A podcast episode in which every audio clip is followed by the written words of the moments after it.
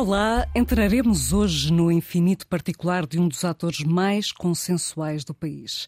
De um encenador que usa o teatro como arma política, ideológica, para nos provocar e devolver um reflexo de nós. De um homem que não se acomoda, que se desafia constantemente e que sabe saltar obstáculos. Literalmente. Diogo Infante, bem-vindo ao Infinito Particular da Antena 1. Olá, Susana, muito obrigado pelo convite. Obrigada a nós por estares aqui. Sabes saltar obstáculos? Refiro-me, claro, ao facto de seres um cavaleiro federado de saltos de obstáculos, uma modalidade equestre, mas dá uma boa metáfora, não dá? É verdade. Bom, eu não sei se o nosso auditório sabe, mas somos, porque temos isso em comum. É? Nós somos parceiros de pista de, destas andanças. É verdade. Um, sim, é verdade. Um, eu acho que já saltava obstáculos antes de efetivamente me dedicar a esta atividade hípica. Um, mas não acho que seja nada transcendente. Eu acho que na vida todos nós nos vamos habituando e aprendendo a lidar com os obstáculos que a vida nos coloca. Sejam eles mais altos, ou sejam eles um boxer, ou, uhum. ou um vertical, ou, enfim, sejam eles de que dimensão for. Linguagem um, técnica. É verdade.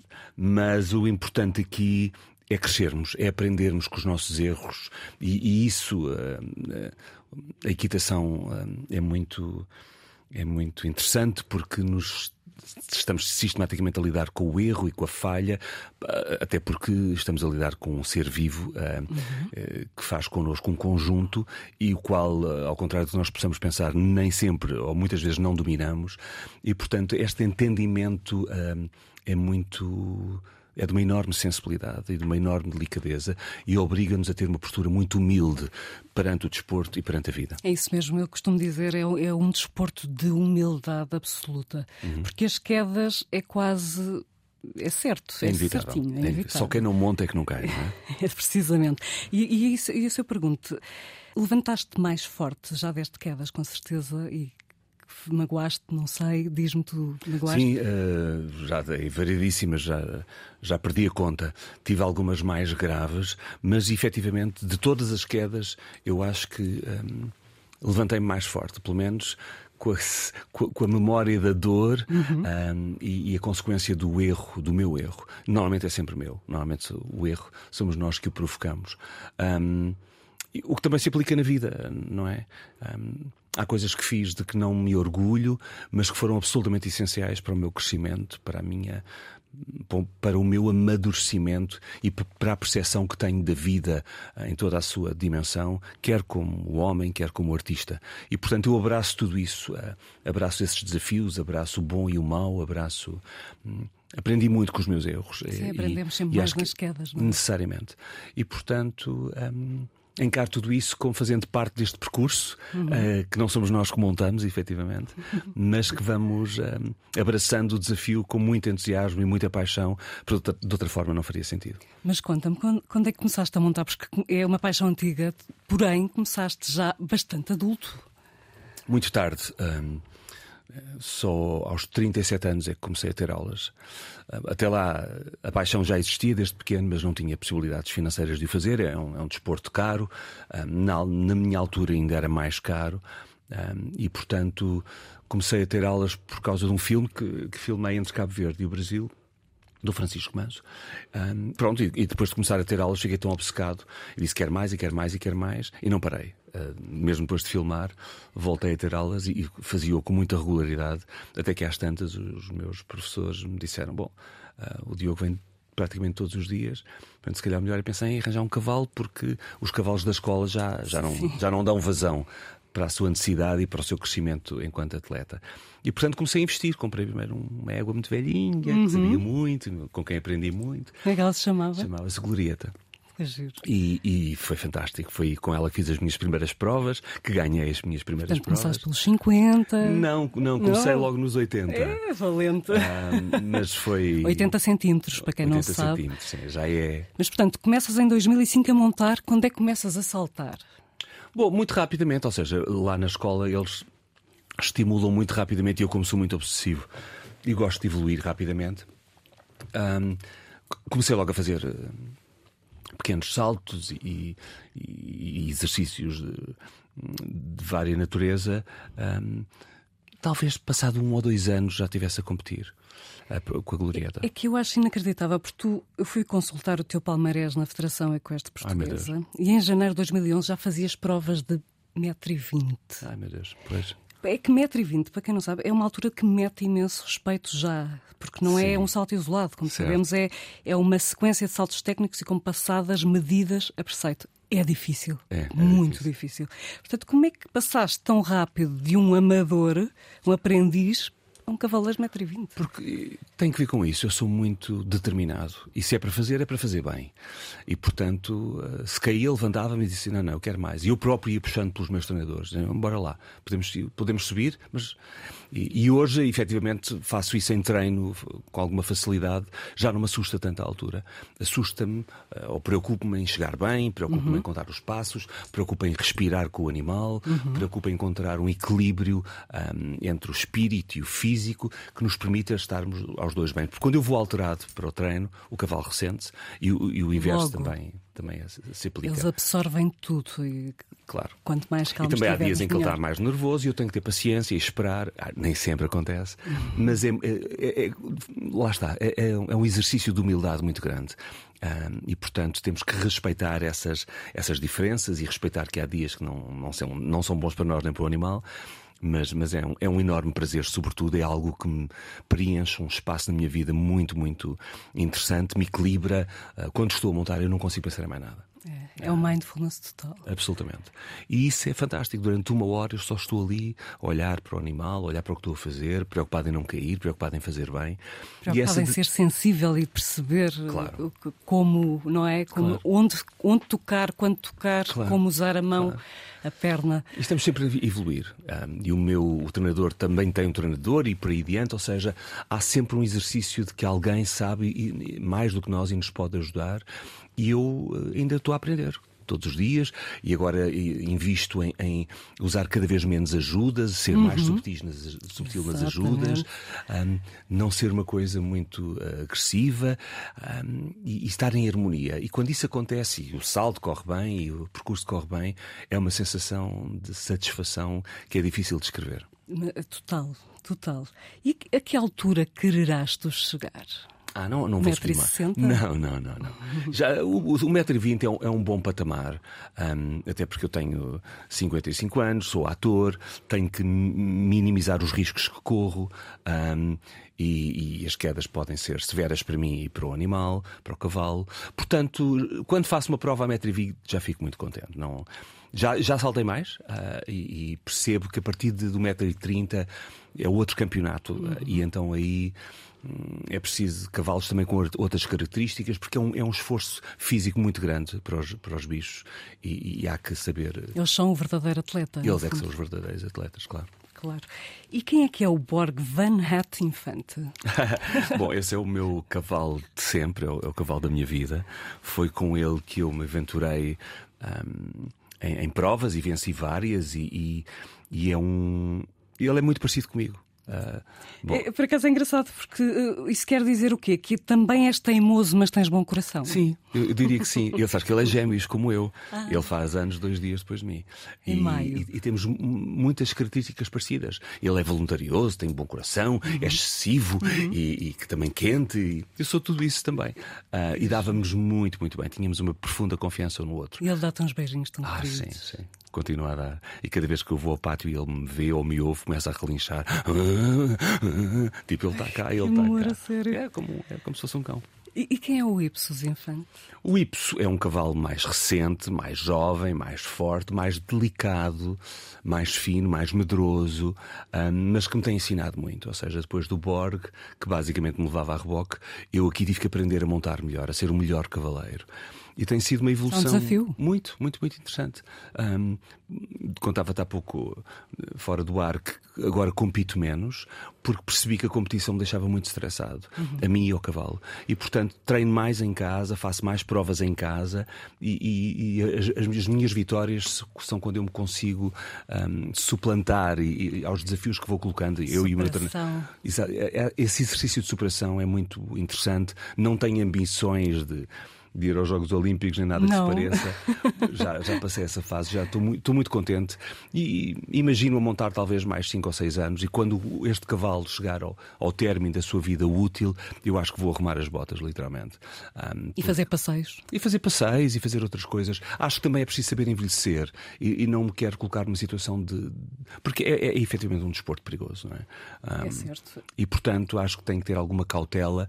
Uh, tive 20 e tal anos uh, a montar muito felizes uh, e agora que se avizinha uma nova fase da minha vida, acho que vou equacionar e fazer outras coisas. E é curioso porque este desporto eh, e este amor pelo hipismo é pessoal e intransmissível. Teria sido bom o teu filho Filipe partilhar esta paixão contigo, mas não foi o caso, pois não? Não, ah, bom, sabes que o meu avô materno, portanto, o pai da minha mãe, que eu não conheci, ah, ele já morreu, tinha morrido quando eu nasci, um, era um aficionado dos cavalos e dos touros, enfim, de todo esse mundo, e portanto havia ali uma predisposição genética muito grande um, que se manifestou cedo em mim. No caso do meu filho, eu tentei, obviamente, levá-lo, e ele, muito pequenino, disse logo que sim, também queria. E pronto, e rapidamente se percebeu que não era. eu não- Compraste-lhe um cartão de 10 lições, equipaste-o de alta todo. baixo. E depois, E depois? passado meia dúzia de aulas em que ele não se empenhava muito e não, não parecia ter muito prazer, porque tinha muito medo. Eu acho que ele estava sempre preocupado em cair. Mas é natural, são Um dia, claro. animais gigantes. E eu, eu continuo a ter medo, não é? A gente, Também eu. Uhum. estamos sempre a gerir o medo. Mas eh, quando. Isto tem que se querer muito. Tem que se querer ao ponto de. Hum, ultrapassar o medo e, e o medo transformar-se num prazer.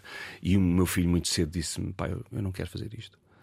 E a eu- tua reação? a minha primeira reação foi: fiquei muito irritado e disse, não podes desistir, e porque isto, e eu comprei o equipamento. E, e quando estava no meio daquele discurso inflamado, parei e disse: não, desculpa, tens toda a razão, não queres, não queres, eu, eu não tenho o direito de obrigar. O que é que queres fazer?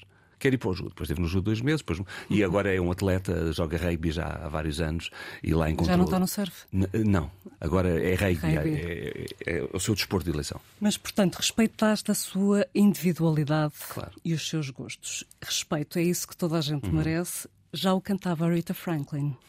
É esta a primeira música, a primeira escolha musical de Diogo Infante. Vamos ouvir Respect? Vamos.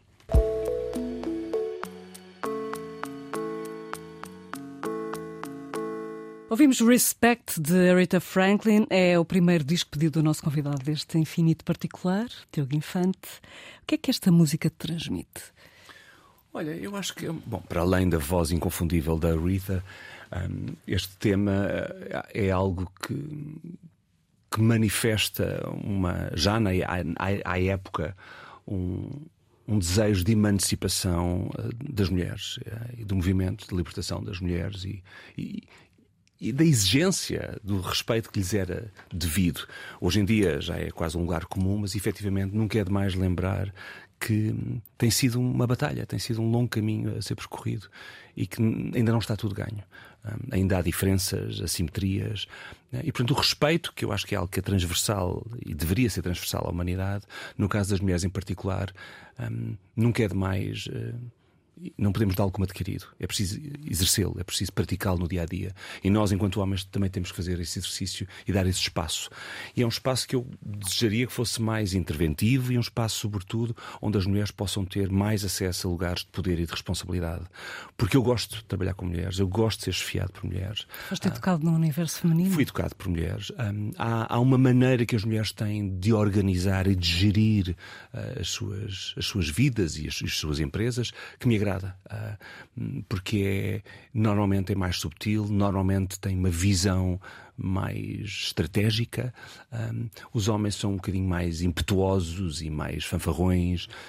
hum, e, e acho que está na altura. Está na altura de passar a pasta às mulheres. Tu personificas a frase preocupe-me, logo existo.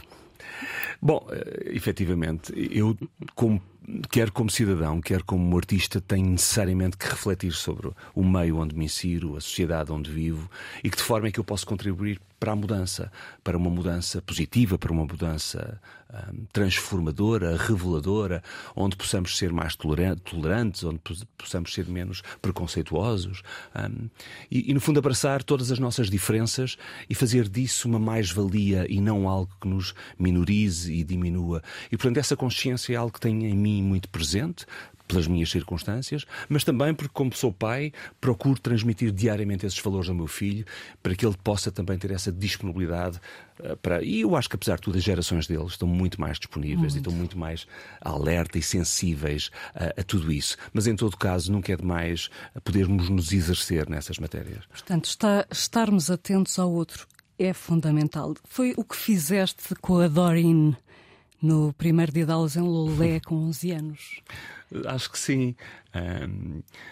Quem é a Doreen? A Doreen é uma, uma amiga de infância eh, que neste momento vive em Hong Kong. Eu conhecia no segundo ano do ciclo, portanto agora é o, o atual sexto ano ou foi no quinto, já não sei. Um, eu tinha 10, ela tinha 11, nós temos uma diferença de um ano, e eu lembro-me de vê-la rodeada de miúdos à volta, uh, a insistirem que ela falasse, falasse, ela estava muito assustada. E os miúdos basicamente estavam um, um bocadinho a pressioná-la para ela falar, porque ela falava muito mal português. Tinha, tinha chegado à Austrália, tinha um sotaque muito, muito forte. E eu aproximei, furei aquilo e disse: Deixem-na, deixem em paz. E, e depois disse: Fala lá.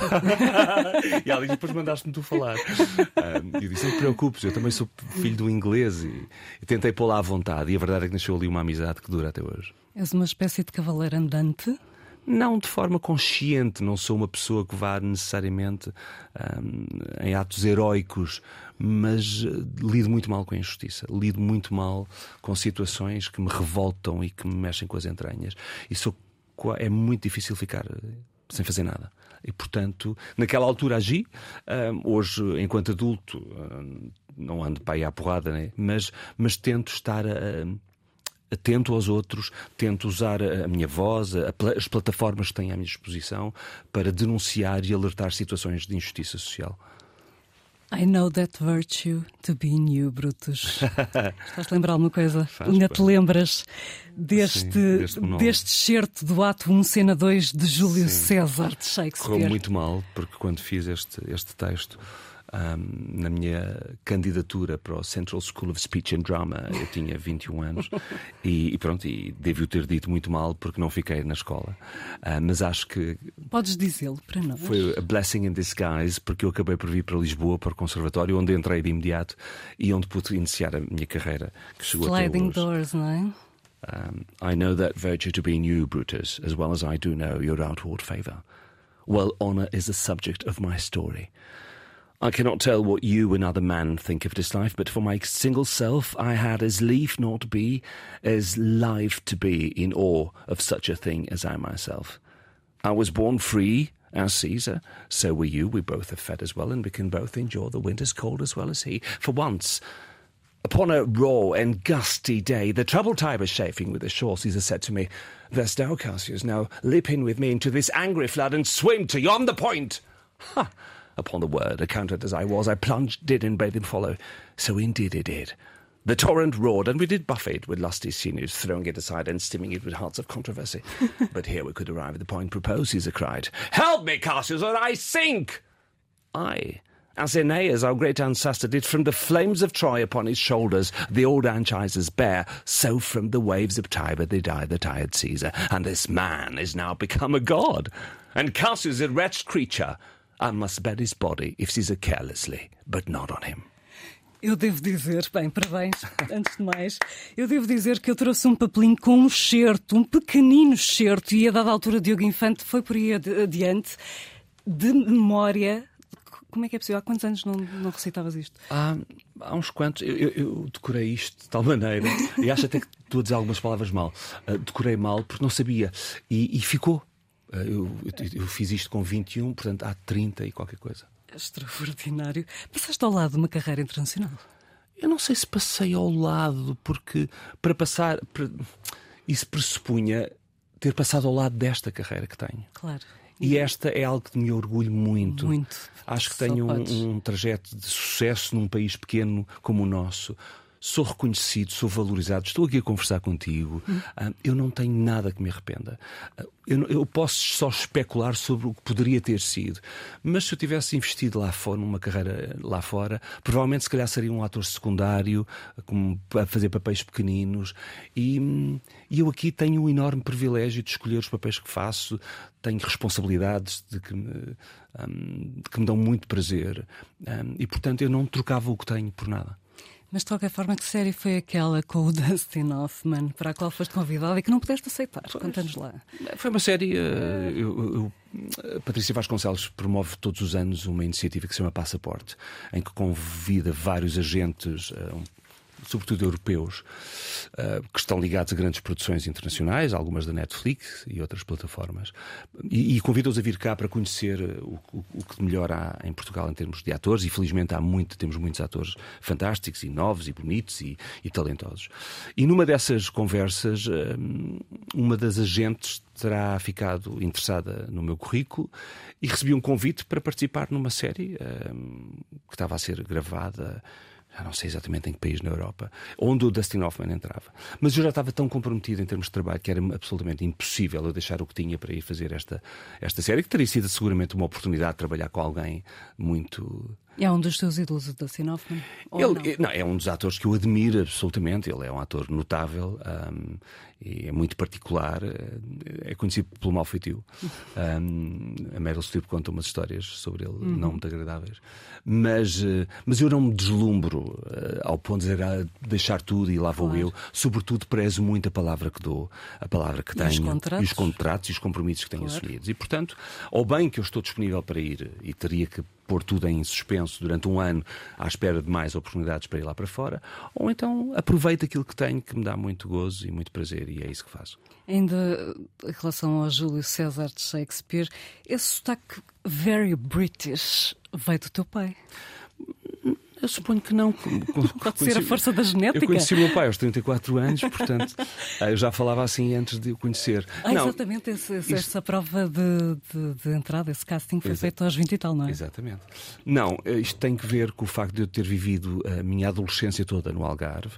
Eu tinha muitos amigos ingleses. Um, e portanto, quando és puto e estás, a, estás, diariamente a falar inglês, e eu tenho um ouvido bastante musical, eu apanhava com muita facilidade um, o sotaque. Uh, se bem que muitos deles falavam um inglês um bocadinho mais mais cockney e, e, uhum. e, e, só quando me tornei adulto e comecei a trabalhar no meio, porque, enquanto guia intérprete, é que me apercebi que era um sotaque um bocadinho desagradável para a generalidade. E diziam, é uma mais marginal. É, é, porque era assim um bocadinho chunga, não é? Assim, e então uh, uh, eu tive cuidado e apurei o sotaque. E apuraste muitíssimo bem. Uh, portanto, conheceste o teu pai aos 34 anos, em 2001. Foi a Teresa Guilherme que te incentivou a conhecê-lo? Ela foi uma das pessoas a quem eu contei a história, um, que não conhecia o meu pai e, e, e provavelmente estaria a questionar-me se dava ou não esse passo de ir à procura dele, correndo o risco de poder correr mal e de sair magoado desse processo. E ela, eu, na altura estávamos a trabalhar juntos numa série que estávamos a gravar para, para a SIC, e ela era a produtora.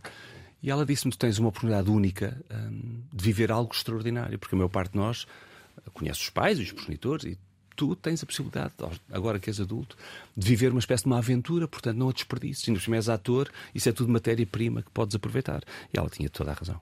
E o que é que fizeste? Foste para Londres? E fui. Fui para Londres, eh, entrei em contato com o senhor, fomos tomar um copo a um bar. Como é que o descobriste?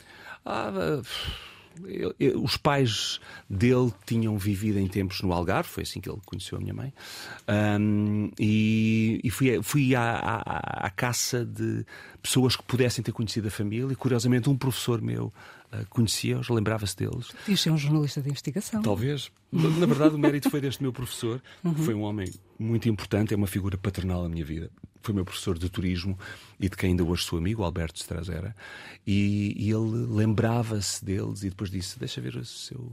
Já te digo alguma coisa. E depois lembrou-se que havia uma tia-avó que tinha um restaurante em Lagos há muitos anos. O restaurante ainda existia, o restaurante era explorado pela, pela filha e a senhora ainda era viva. E fomos lá os dois e foi assim que consegui o contacto dele. Portanto, é, é, uma, é uma história novelesca. É uma novela, com certeza. Sim. O engraçado é perceber que, que esta ausência do teu pai nunca foi um trauma. Pois não? Eu acho que não. Para ti? Encaras não, não, bem? Encaro bem porque quer dizer, não, é difícil ter saudades de uma coisa que não se conhece, que nunca se teve, não é? Uh, também adoraria ter conhecido o meu avô, mas ele já era, tinha morrido quando eu nasci, portanto eu não posso ter saudades dele se nunca o conheci. Tenho saudades de uma memória, ou a ausência pode ter em mim um impacto e pensar, ah, eu não sou como os outros meninos, não tenho pai. Mas na verdade isso não. Eu, mas eu tinha uma mãe maravilhosa, tinha uma avó que adorava, portanto eu estava rodeado de amor e isso nunca me deixou acho eu que nunca me diminuiu, nunca me senti menos por isso. Às vezes o desconforto era das outras pessoas. Lembro-me dos professores o nome do pai, eu disse: Não tenho. Havia um silêncio desconfortável e eu estava tranquilo. Eu nem sequer mentia, nem sequer, não dizia, não tenho nome de pai, não uso. Um, e hoje, às vezes, quando estamos a fazer nas escolas as chamadas, ou, ah, então, o menino não tem aqui o nome de pai, depois eu não tenho. Tossiam, depois seguiam em frente, ficavam atrapalhadas. À época era uma situação, se calhar, eh, pronto, desconfortável. Sim. Mas hoje em dia, na verdade, eu não tenho, não tenho nome de pai no BI. Hoje em dia já não é possível. Mas na, na altura era. Portanto, eu não, não consta o nome de pai. É pai incógnito. E, e, se, e se constasse, era qual? O nome dele? Jonathan Elms. É como ele se chama. Elms. Okay. Helms. Ficava bem, Infante Helms. não, não.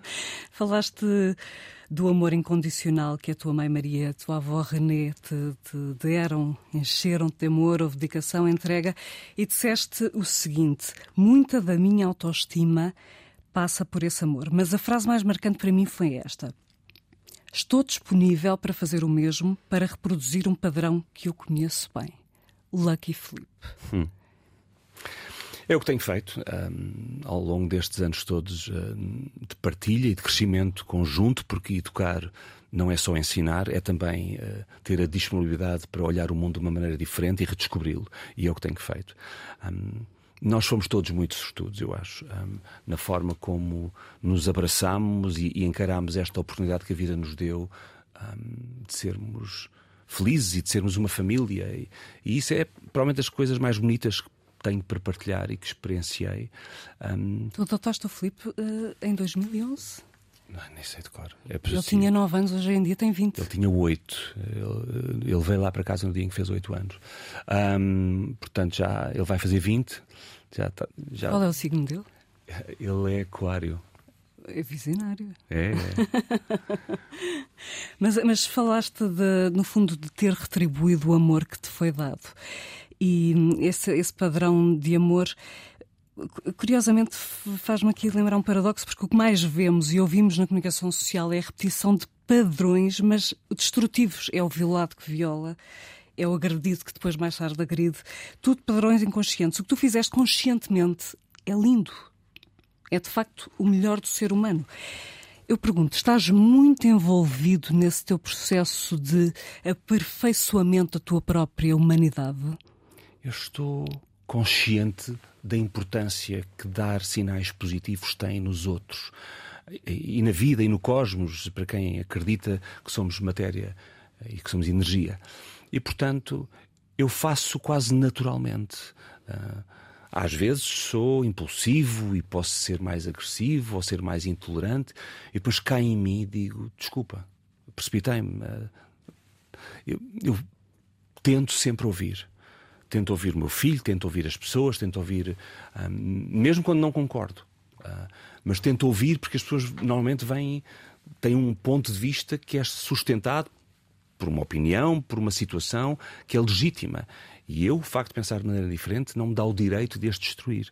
E, portanto, o que tento fazer sempre é ouvir e depois, eventualmente, contestar, argumentar, mas de uma forma racional, emocional, inteligente. Um, há dias que me corre melhor que outros, não é?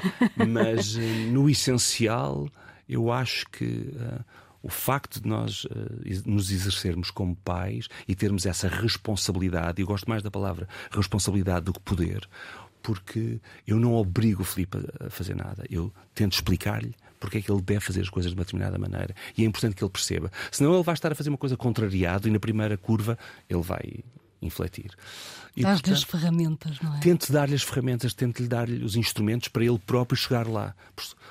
e, e, tirar as suas conclusões. Ele hoje tem, vai fazer 20 anos e, portanto, é, é um jovem adulto um, com uma consciência uh, social, política muito grande. Ele está, de resto, na faculdade a estudar ciência política. Um, é, é, um miúdo muito, muito atento aos outros, muito interessado com o que o rodeia, muito preocupado com as injustiças. Um, ele próprio sente, sentiu na pele uh, que todas as suas diferenças às vezes são, se voltam contra ele e ele não permite, uh, contesta. Uh, e às vezes eu digo que tem calma, respira. Mas eu acho que é um miúdo equilibrado e o mérito, obviamente, não é só meu, é muito dele.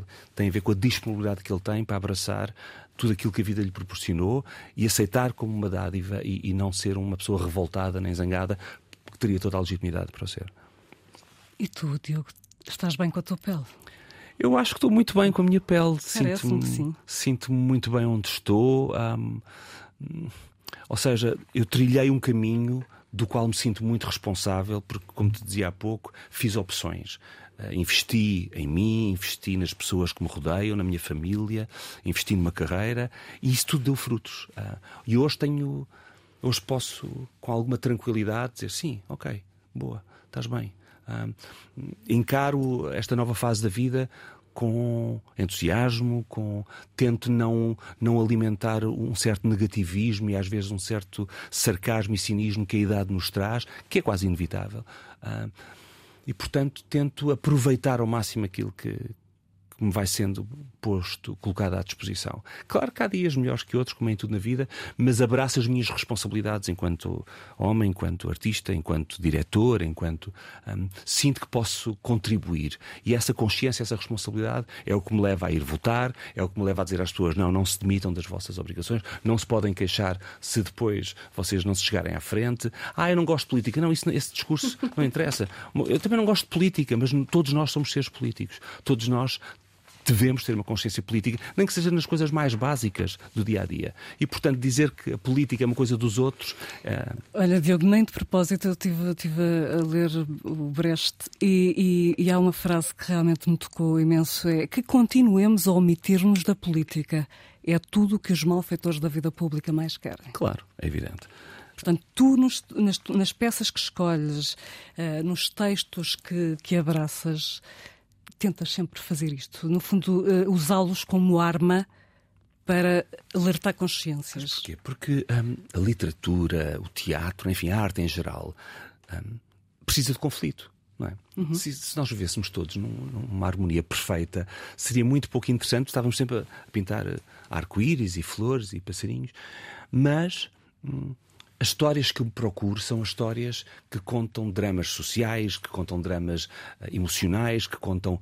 Um, ou mesmo que sejam comédias, elas refletem sobre qualquer coisa uh, que nos obriga a uma mudança, a uma transformação. E é essa consciência, esse espelho que o teatro nos propõe, que é tão interessante. Seja para rirmos, seja para chorarmos, seja para levarmos um murro no estômago, como o espetáculo que temos agora em cena no, no Trindade, o Diário de Anne é... Frank. Ah, sim, sim. O Diário de Anne Frank. Um, é um texto altamente necessário. Uh, e confesso que quando o programei, pensei nele há cerca de dois anos, eu estava longe de pensar que iríamos ter uma guerra como aquela que estamos a assistir e que está, infelizmente, tão próximo. Um, mas eu já, já então sentia que era importante voltar a falar destas questões, porque os movimentos extremistas, todos os movimentos nacionalistas, todo o discurso demagógico e populista é perigoso. E, portanto, eu apeteceu Olha a Itália agora. Claro, apeteceu-me pegar neste texto e uhum. lembrar, lembrar-nos história como a história repete se repete. Uhum. E como uma miúda de 13 anos conseguiu, numa situação absolutamente caótica em que o mundo estava a desabar à sua volta, manter a esperança, manter o otimismo. E, portanto, este tipo de mensagem para mim é essencial. E, e, felizmente as salas estão cheias e as pessoas saem de lá de lágrimas nos olhos, mas com uma sensação ao mesmo tempo de elevadas. Pensar, uau, há esperança. A miúda acreditou, nós também podemos fazer. Tencionas envelhecer com dignidade como o Guilherme de Andrade é. da tua peça? O amor é tão simples que agora está em cena novamente? Eu tenho tentado, já estou a envelhecer há algum tempo. Aliás, nós estamos a envelhecer desde, desde que nascemos, não é? É essa inevitabilidade. Mas sim, uh, tenho que aceitar. Uh, uh, não queria usar a palavra limitações, mas quero, tenho que aceitar um, as circunstâncias que a vida e a idade nos vai trazendo. Mas sabes porque tenho, porque gosto tanto de pessoas mais velhas, porque fui educado pela minha, pela minha avó, porque sempre tive uma enorme paixão por atores mais velhos, tive um enorme privilégio de trabalhar com a Eunice, com a Carmen, pessoas uh, cuja cuja percepção e visão do mundo e da vida do alto da sua idade era um ensinamento uh, incrível. E, portanto, elas podiam ser mais velhas fisicamente, mas não eram de cabeça, não eram de espírito. Eu lembro de Eunice um dia me contar, no outro dia fui apanhar um comboio, tinha 80 anos na altura. Fui apanhar um comboio e, e, havia uma daquelas cancelas em que tu tens que contornar para passar. E pensei, ah, vou dar um saltinho. Oh. Pensou ela. Eu disse, e depois me lembrei-me: não, tu tens 80 anos. Era disse, mais prático. Eu disse, disse, mas quando é que se lembra da, da idade dela? Quando olha ao espelho? Porque na minha cabeça não tenho esta idade. Claro. E portanto eu, eu, também sou assim, eu, se pensares, eu, eu diria, bem, eu tenho pai que é 35, 38, aquela fase em que já és um, um, homem, és um adulto, mas ainda te sentes muito jovem, com uhum. muita energia, e eu sinto-me com essa energia. Às vezes quero exercer a energia e depois o corpo diz: epá, já me, custa, já me cal, custa. mas, mas sim, a dignidade é uma palavra bonita um, e é uma postura e é uma atitude que nós devemos aplicar a nós, mas também aos outros. E quando o volante abrandar o seu giro dentro de ti, farás uma ode ao Dolce Fare não, não, não me imagino. Ainda no outro dia comentava com o Rui que um, eu espero ser destes atores, como eu nisso, o Rui uh, e outros que trabalham até muito tarde. Estava a falar no outro dia com a Catarina Avelar, que já tem 80 uh, e eu disse então, Catarina, como... ela disse, mas está, está com tão boa cara, está com tão bom aspecto, está com tanta energia. Ela dizia, estou a trabalhar. Estou a trabalhar. Não trabalho muito. Trabalho dois ou três dias, mas isso dá-lhe vida. E a Eunice, quando trabalhava, tinha vida. Um, esta uhum. ideia da reforma passiva em que as pessoas se instalam à espera uh, Sim. É duro. uh, e, e, no fundo, precipita. A inatividade não é boa para ninguém. Portanto, eu acho que envelhecer tem que ser redescobrir outro tipo de atividades. É? Podemos deixar de exercer aquela profissão que, fazia, que fizemos durante tantos anos, mas não necessariamente passar, ficarmos inativos, porque precisamos ser estimulados, não só fisicamente, como intelectualmente. E, portanto, mas quando esse volante abrandar dentro de ti, uh, isto é uma referência, obviamente, claro. à Ode Marítima do Álvaro de Campos, Algarve e vais tu? Não, não, não, não? O Rui não quer. o Rui que Algarvio diz nem pensar. Ai, não. Dá-se muito mal com o calor. O Rui não, Calapés. Vocês vão fazer 10 anos de casamento, de casados, para o ano. Ah, é? É. Eu confesso não foi 2013? É possível, eu confesso que não conto, não sei. As idades, Porque, as datas. O casamento é só um proforme, não é? A nossa claro. relação tem mais de 30 anos, portanto é isso que conta para nós. Com certeza. Um, mas. Portanto, não vais para o não, não, não, não, acho que não vai dar. Mas continuas a precisar de ver o mar? Sim, isso sempre. Uh, e estou sempre perto do mar e, e, irei seguramente muitas vezes ao Algarve, onde gosto muito de ir, e onde tenho amigos e onde tenho uma grande Pronto, tenho muitas memórias, vivi lá muitos anos, mas eh, não sou de facto algarvio, ao contrário do que se possa pensar. Eu sou lisboeta, nasci cá. Mas nasceste aqui. Uhum. Um, mas gosto muito de lá ir e gosto, e gosto de ir, sobretudo, fora da época. Não quero pressionar, Diogo, mas fizeste 55 anos este ano e outrora prometeste que realizarias o teu filme antes dos 60 anos. Foi?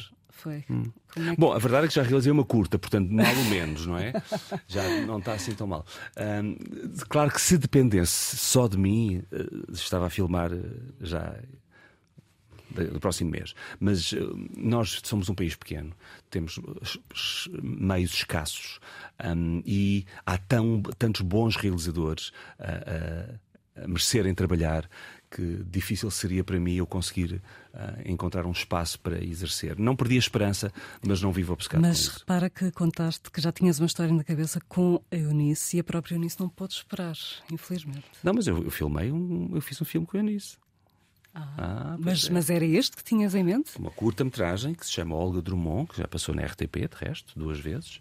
Um, e é, é uma, é uma, é uma homenagem a, aos atores, aos séniores, e em particular à Eunice. Portanto, eu tive a possibilidade de fazer com ela, uh, com o Rui de Carvalho e com muitos outros atores, uh, com o Lourdes Norberto, com a Cecília Guimarães, um, e foi um, uma aventura maravilhosa. Está cumprido. Essa parte está. Parece-me que sim. Não é propriamente a longa que eu desejaria, mas às vezes não é o tamanho que conta, certo? Bem, vamos então à segunda música escolhida por ti para animar, porque o September dos Earth, Wind and Fire, só muito rapidamente. Porque é, é, é o meu tema do, com o meu filho. Ah, é? é o nosso tema. E dançam assim? Sim, claro. E começamos tipo aos gritos, os dois a dançar, é, adoramos. Muito bom. Vamos já já ouvir a tua música, mas antes disso, o nosso habitual momento Mensageiros da Tómbola Redonda.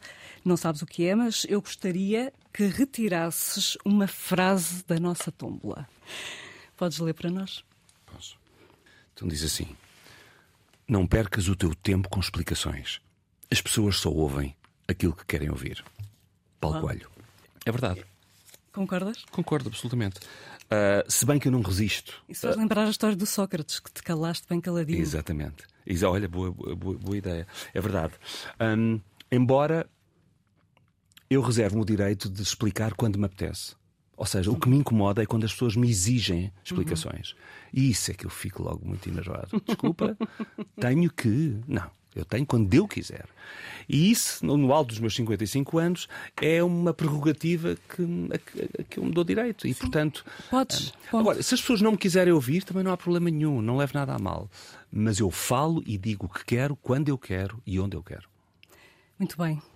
É um pensamento do dia, esse, para levares, é ah, teu, Diogo, obrigado. para levares como recordação deste infinito particular que teve a Joana Jorge na produção, no som, o João Carrasco, autoria Susana Bento Ramos. Se quiser, pode ouvir novamente esta conversa, está disponível online em RTP Play, basta pesquisar por Infinito Particular Antena 1. Obrigada, Diogo. Traçaste um semicírculo de não sei que emoção, no silêncio comovido da minha alma. Muito obrigada. Obrigado, Elsana. Vemo-nos nos concursos hípicos. Certo. Combinado? Vamos a isso. Quanto a nós, até ao próximo domingo, boa semana.